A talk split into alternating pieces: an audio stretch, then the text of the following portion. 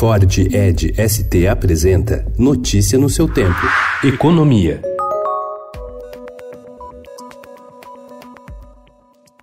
Os pedidos de abertura de sindicatos caíram drasticamente após o fim da obrigatoriedade da contribuição sindical, em vigor desde novembro de 2017. Dados do Cadastro Nacional de Entidades Sindicais do Ministério da Economia apontam que apenas 176 registros foram solicitados este ano até meados de agosto. Em anos anteriores à mudança, o número rondava a casa de 800 pedidos. No ano passado, apenas 174 pedidos foram concedidos. Neste ano, são 106 os que receberam o ok do Ministério.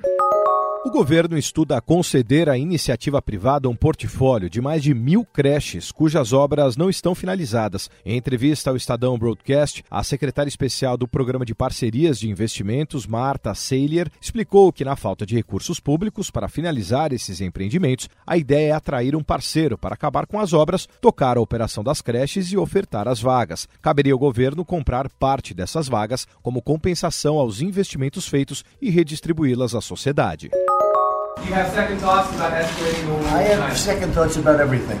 Are you for a national O presidente dos Estados Unidos, Donald Trump, apresentou sinais profundamente contraditórios sobre a guerra comercial com a China ontem no encontro do grupo das maiores economias do planeta, o G7, que ocorre na França. Um dia depois de defender a saída de empresas americanas da China, Trump começou o domingo admitindo que estava tendo dúvidas sobre uma nova rodada de impostos sobre produtos chineses. Em poucas horas, porém, ele reverteu abruptamente, dizendo que só se arrependia de não elevar as tarifas ainda mais. Maior investidor individual do Brasil, o paulistano Luiz Barsi, de 80 anos, encara a linha vermelha do metrô duas vezes por dia, de segunda a sexta-feira. De manhã, sai do Tatuapé, onde mora, até a estação Ayangabaú, onde trabalha, fazendo o caminho de volta no fim da tarde. Na última sexta-feira, quando conversou com o Estadão, seu patrimônio na bolsa beirava os 2 bilhões de reais. Mesmo assim, estava vestido de calça jeans, sapato social preto de 200 reais e uma camisa comprada no centro. Apelidado de Rei da Bolsa, Barsi desenvolveu há 46 anos sua carteira de previdência, que consiste em comprar ações que pagam bons dividendos para segurá-las, independentemente da sua cotação.